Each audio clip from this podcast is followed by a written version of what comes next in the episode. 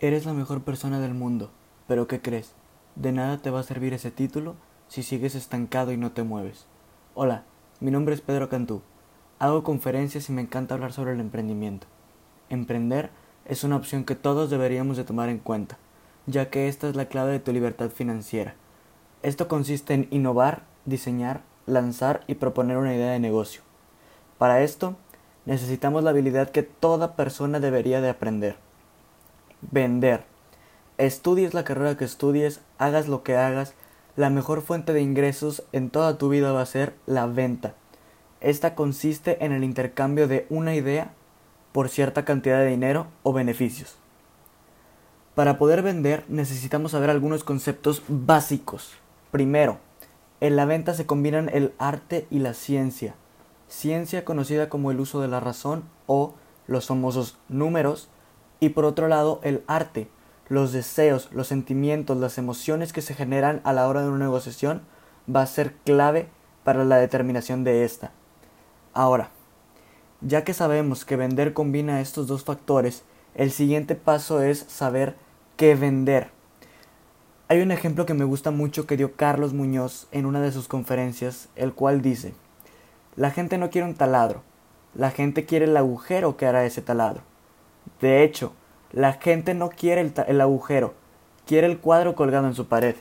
Y es más, la gente no quiere ni siquiera el cuadro, quiere la emoción, el sentimiento que le va a producir ese cuadro colgado en su pared. Esto nos lleva a la conclusión de que no debes de enfocarte tanto en tu producto, sino en los beneficios o los problemas que va a solucionarle a la gente. Debes de, primero, buscar un problema, crear la solución y tercero, soltarla al mercado. Entre más grande sea el problema que tu producto solucione, mayor cantidad de personas lo van a adquirir. Pero es que Pedro, yo ya tengo mi producto, solo que no sé cómo venderlo. Es muy simple, mira.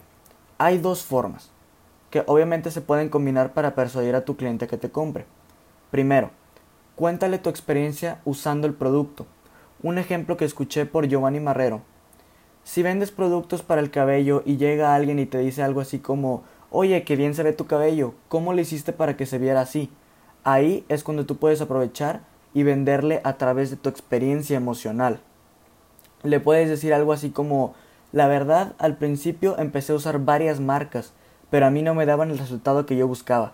Así que creé la mía y se llama bla bla bla y empiezas a inventarle la historia de tu marca. Y así es como a través de tu experiencia, de tus resultados, lo convences de que tu producto o servicio le va a solucionar su problema o le va a complacer con su deseo. Y número dos, marketing y publicidad. Estas dos herramientas son muy importantes a la hora de crecer tu negocio y hacerte viral. Aparte de la, de la publicidad que se puede hacer por redes sociales y siguiendo el ejemplo de los productos del cabello, una vez que ese cliente adquiera el producto, es muy importante que quede satisfecho, ya que esto le va a dar credibilidad a tu marca y aparte su opinión va a influir en la opinión y en la decisión de compra de él, de su círculo, de su círculo social, de los círculos sociales de sus amigos y los amigos de los amigos y las familias de las familias. Así que asegúrate de satisfacerlo y ganarte esa buena reputación slash publicidad gratuita. Y para terminar esa trifecta maestra, ¿a quién venderle?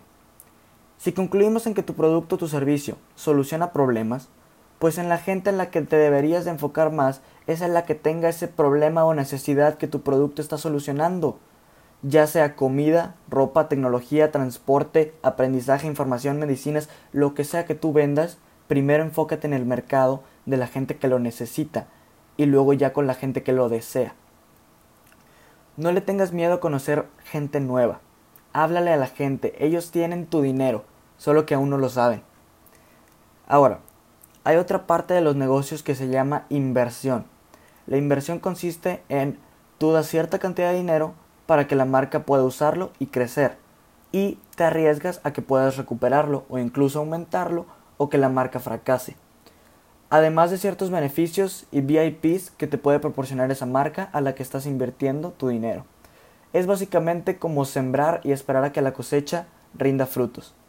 Así que me he encargado de recolectar unas cuantas opciones de negocios muy interesantes para invertir en esta nueva década de 2020, en los cuales tu trabajo será ver cuánto dinero o de qué manera puedes apoyar a las marcas a cambio de cierto porcentaje de la empresa, acciones, utilidades, relaciones, ser socios, etcétera, etcétera.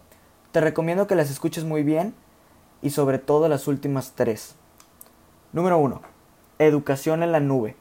Muchas de las universidades más prestigiadas estarán dando su educación a través de Internet para llegar a lugares en donde esta todavía no es posible. Ahí tú puedes dar tu dinero para buscar la información o la mano de obra. Por ejemplo.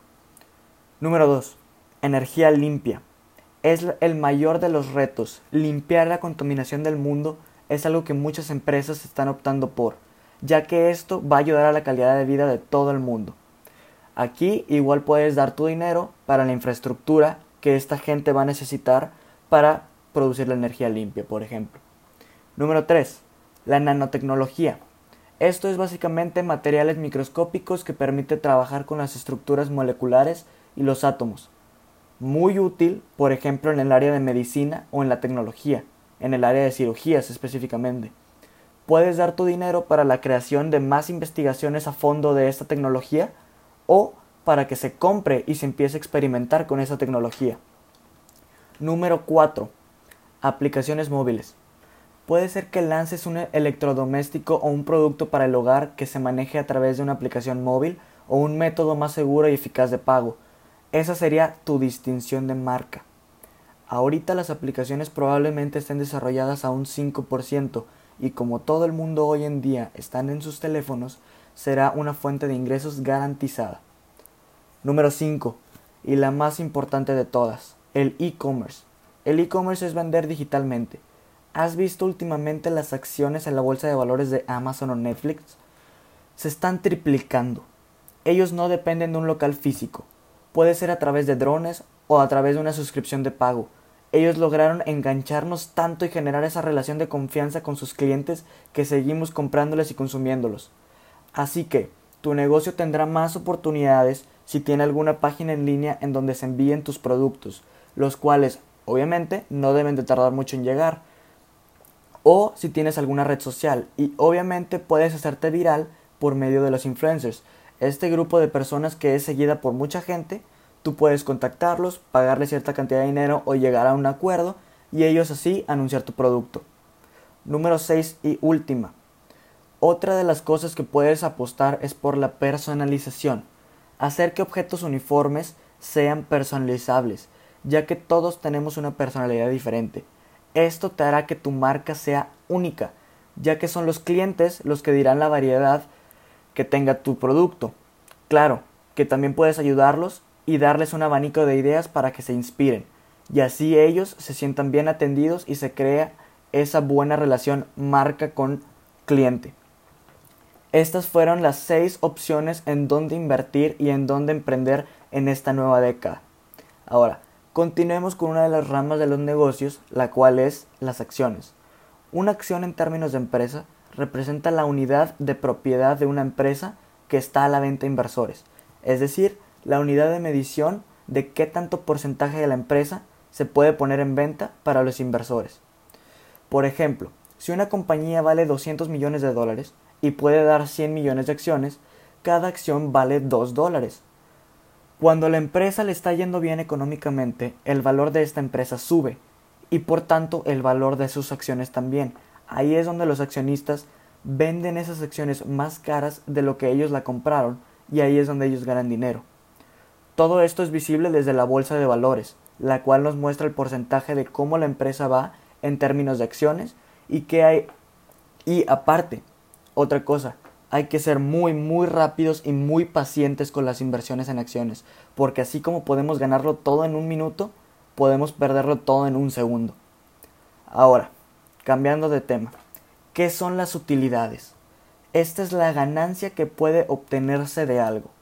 Cuando se dice o cuando se llama al reparto de utilidades en una empresa, se refiere a repartir la cantidad de dinero que se genere ya descontados los gastos de la empresa. Por ejemplo, si en una operación se gastan, o más bien se ganaron 100 mil dólares, pero de eso hay que quitar el pago de luz, de agua, de drenaje, de mano de obra y demás cosas.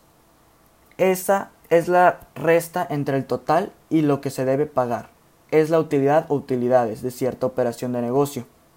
Ahora, la manera en que funcionan las empresas, estas tienen a un consejo de inversionistas, el director general y los directores de departamentos de finanzas, de recursos humanos, de producción, de ventas, etcétera, etcétera.